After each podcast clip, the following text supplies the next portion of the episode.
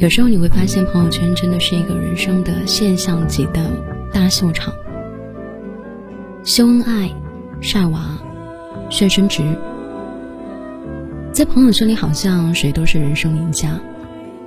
奇葩说里，我记得有一期的辩题是：该不该克制在朋友圈里晒炫？姜思达说，朋友圈的这种行为很 low。我觉得很多人都有这样的经历吧。看到朋友圈里的一波一波的狗粮，还有新手妈妈无限炫娃，心生反感。可是到了自己呢，有什么想要发朋友圈秀的事情，还是要纠结半天文案，很担心自己呢也变成那个朋友圈被反感的人。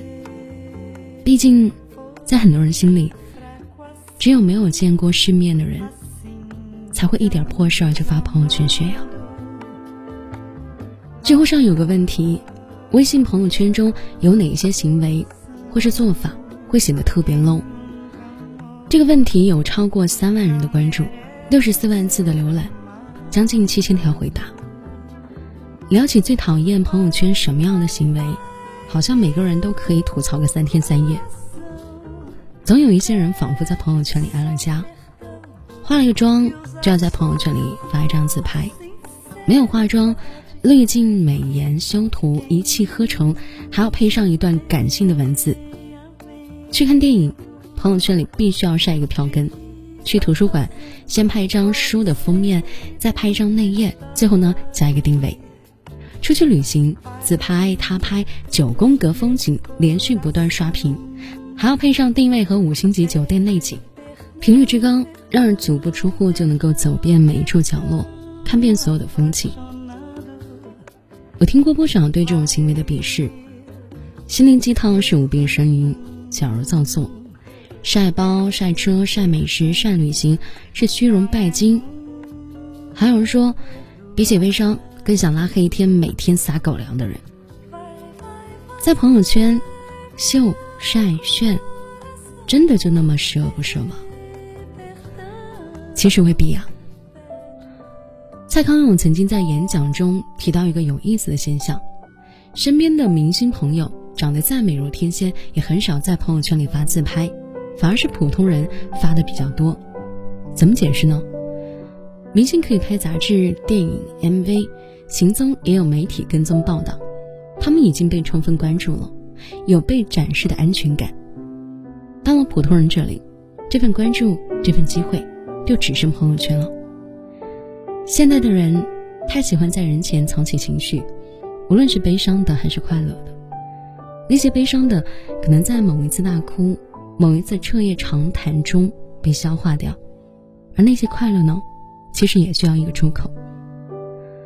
很有可能考研党晒出自己心仪的学校的录取通知书，是为了展示自己在自习室埋头苦干了大半年的结果。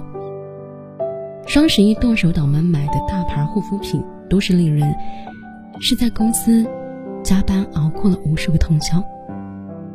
你没有办法否认这份结果对方朋友圈的人的意义。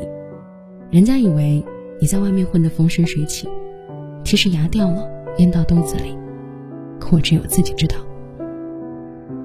生活开心有回报时，愿意秀晒炫，但是困难只能自己扛过去。你以为秀善炫只是在朋友圈里吗？不是的，哪里都有。结婚了发请帖、办喜宴，算不算秀呢？得了奖参加颁奖典礼，算不算炫呢？算，其实很大程度上都算吧。陪跑多年，终于得了个小金人的小李子，向大家诉说喜讯，你会祝福他苦尽甘来，恭喜他终于得偿所愿。李荣浩、杨丞琳结婚。大家纷纷恭喜，祝百年好合。女星麦迪娜生子，大家也是祝福声一片。明星们的神仙爱情、神仙事业，让人羡慕和祝福。我们很少觉得他们是矫情虚荣，为什么？因为他们离得太远了。对普通人的小确幸、秀善炫的不屑，究其原因，是因为那可能是我们轻而易举就能够达到的高度。在电影《疯狂的石头》里，黄渤饰演的一个农村来的憨贼黑皮，穿着土气的衣服，留着稍长的头发，一身的气质都与这个城市格格不入。在车上，他做了一个动作，甩头发，带着一丝高傲的、潇洒的，已经在这个城市泰然处之的那种态度。而实际上呢，他害怕、自卑，又窘迫。正是印证了那一句话：越缺什么，又要炫耀什么。那些拼命想要留住的自尊，那些能够体现自己稍微融入这个城市的证据，那些珍贵的。短暂的快乐和仪式感，哪怕是平淡生活中中了十块钱的彩票的一点点运气，正是因为缺，所以才显得宝贵。也许在你眼中，看到有的人发朋友圈秀晒炫，看到黄渤这样的丑角儿进城，没有见过什么世面，又有一点儿自以为是的做了一些不合时宜的动作。可是啊，平凡如你我。总是有那么一点点虚荣心和自尊心的，希望体面，渴望认同。我是真的没有那么精致和优秀，所以只要有一点点，我也是真的想晒一晒。说到底呢，这样无伤大雅的虚荣心，其实没有什么好坏对错，但乐意包容这样无伤大雅的虚荣心，是你我的善良。所以呢，你可以选择反感、讨厌，觉得我虚荣又没有见过世面，你可以从不捧场，甚至屏蔽拉黑。可是，如果你愿意给一点点的赞同和肯定，我也一直会把这份善意和包容记在心里。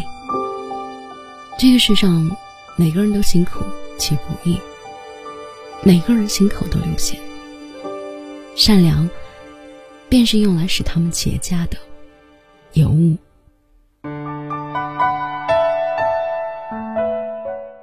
你有没有发现，很多人其实慢慢不敢晒朋友圈了？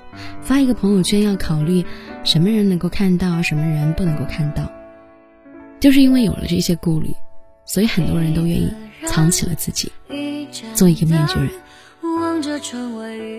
所以我很羡慕那些活得很真实的人，他们想怎么做就怎么做，想晒什么就晒什么。很勇敢。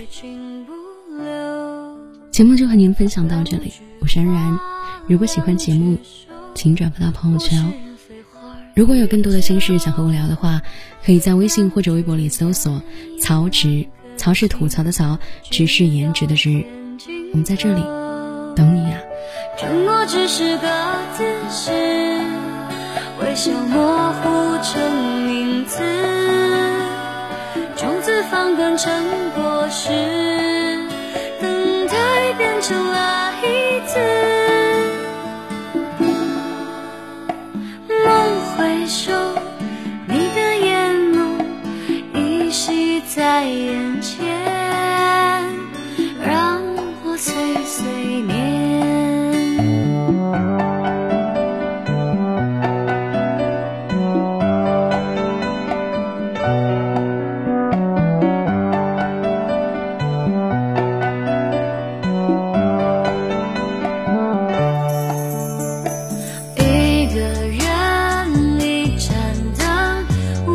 窗外雨纷纷一把伞一壶酒此番远去情